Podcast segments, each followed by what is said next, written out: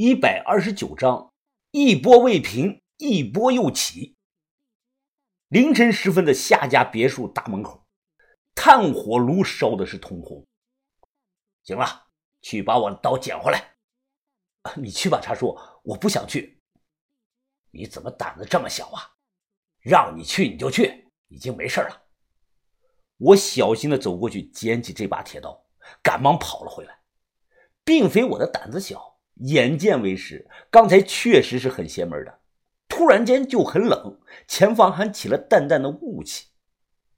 随后啊，倒是没有出啥事了。伴随着一声鸡叫，天亮了。上午八点，查大师，这么说，只要过了今天中午十二点，我们夏家往后就一切正常了。查叔他听后摇了摇头，啊，不能说一切正常，只能说在慢慢的回归正常，后续还有些后遗症。我建议你去寺庙请几位高僧来家里做一场经会，目的呢是超度亡者，祈福保安。再者呢，灵位不适合长期供在家里，何况是这么多的灵位。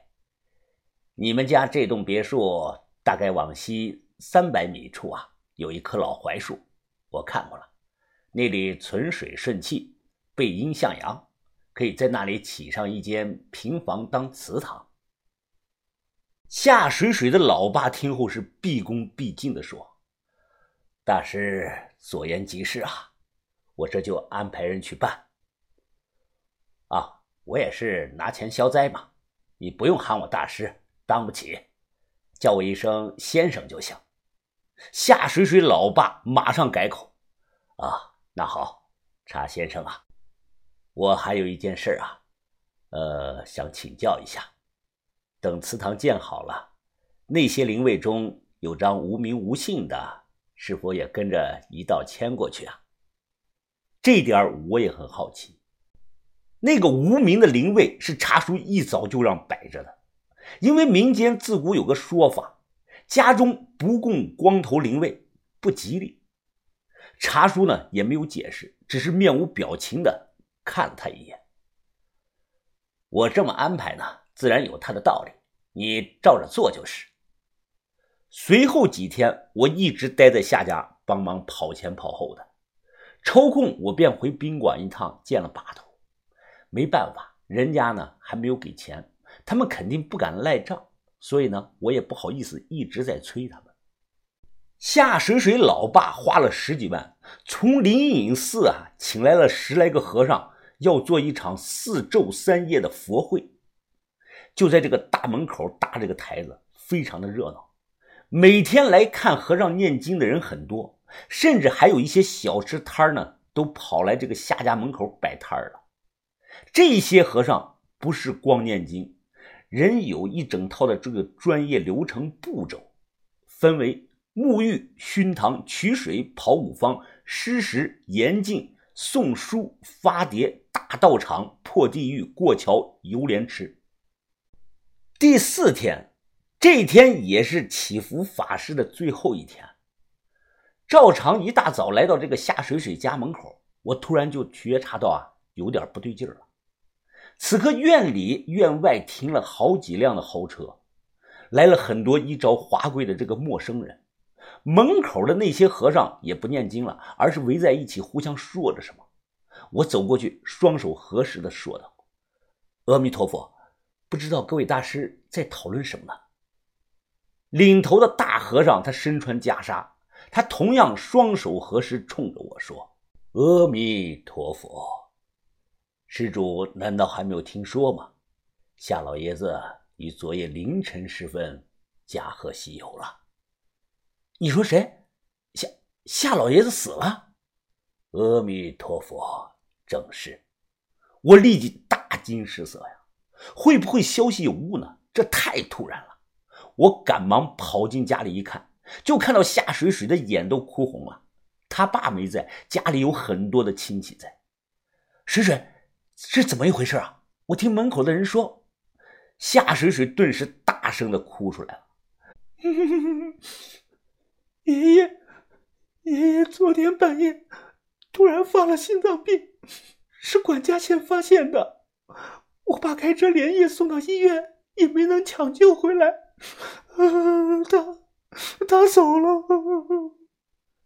查书人呢？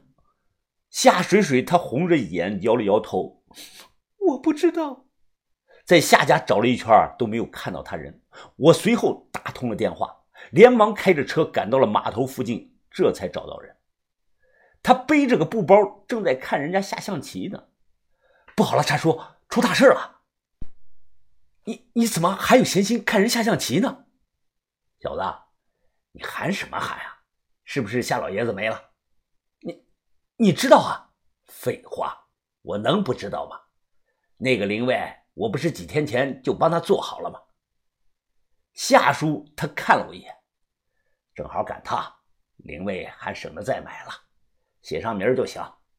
和尚们也在，顺便替他也超度超度。短暂震惊后，我这才反应过来，原来那个灵位就是给夏水水爷爷提前准备的。我们所有人都没有想到。茶叔他走过来，拍了拍我的肩膀。我知道你小子想问什么。别说救不了，就算能救，我也不会去救的。夏老爷子其实，在很多年前的那次意外就受尽了。打第一眼见到他的时候，我便看了出来，知道我的罗盘当初为何会指向他吗？因为那夏老爷子借的就是小姑娘母亲的命。我故意不说，也是为了他们夏家的将来着想。俗话说：“冤有头，债有主，躲得过初一，却躲不了十五。时辰已到，也该走了。”查叔，他拍了拍衣服上的灰尘，抬眼问我：“你猜为什么那个小姑娘老是遭遇到鬼压床吗？”我此刻吃惊到说不上话来。查叔他淡淡的讲道：“因为夏老爷子的下一个目标就是他。”他还想再活个几十年？不是，要是这样的话，夏老爷子为什么甘愿让你来解这个风水阵呢？他冲我笑了笑，哼，关于这点啊，你回去琢磨两天，自会明白。那查叔啊，那咱们马上要到手的钱呢？那几百万加几套房呢？下一秒，我脑袋上挨了一巴掌。你小子是不是掉到钱眼里出不来了？这种钱沾满了因果，我从一开始就没打算要，那是助纣为虐，小心将来遭报应。你回去跟他们说一声，就说我家中临时有急事，先回去了。他们要是不给钱也就算了，若是给你钱，你替我全捐了。你你让我捐给谁啊？随便你。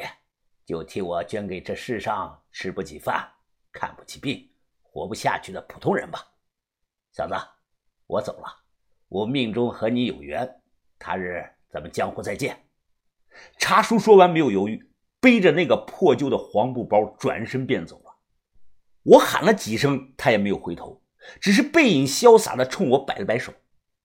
望着他逐渐远去的背影，我心中是感慨万分呐。就说现在。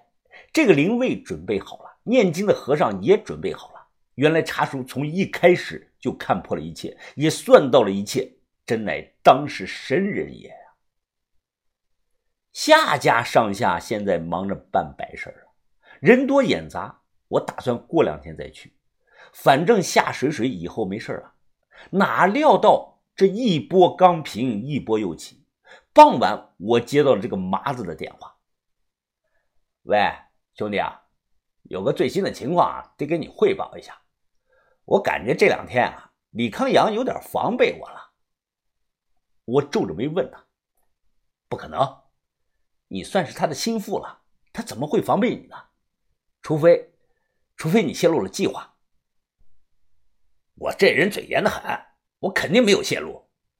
往常他去吃个饭、洗个脚的，都要喊我陪着。哎，就这两天，他不但不给我派任务了。”连找我的次数也越来越少了。我说啊，兄弟啊，你让我干的可是掉脑袋的事啊！一旦失败了，不光我人会死，还可能会牵连到我的家人呢。别废话，你直接说什么意思吧。我忙问他：“我的意思啊，是想让你给我一笔钱当我的安家费吧。这样一来，万一计划失败了，我也不会说出你是幕后的主使。我要二十万就行，这要求不过分吧？而且我现在就要。你人在哪儿啊？我在海世界的北门，这里有辆捷达车，我在车里等你。”挂了电话，我考虑了几分钟，开车赶往了海世界。到地方后，我远远的看到辆白色的捷达车，我没有直接过去，而是又打给了麻子。我说我已经到了，让他从这个车里出来，我看看。这个时候，麻子的声音有些着急：“哎呀，我怕被镇海的人看到，你来我车里吧，咱们车里谈。”我想了想，笑了：“哼，不了，你人没在车里。”我的炸药在车里，我猜李康阳在你身边吧，把电话给他。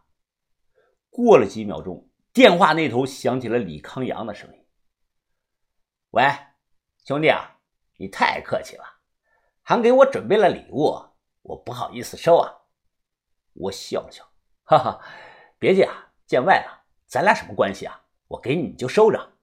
哎，不不不，兄弟啊，真是无功不受禄啊。我正举着这个手机，这个时候啊，突然听到有人敲这个车的玻璃。我转头一看，便看到一身西服打扮的李康阳正笑吟吟的冲我招手示意。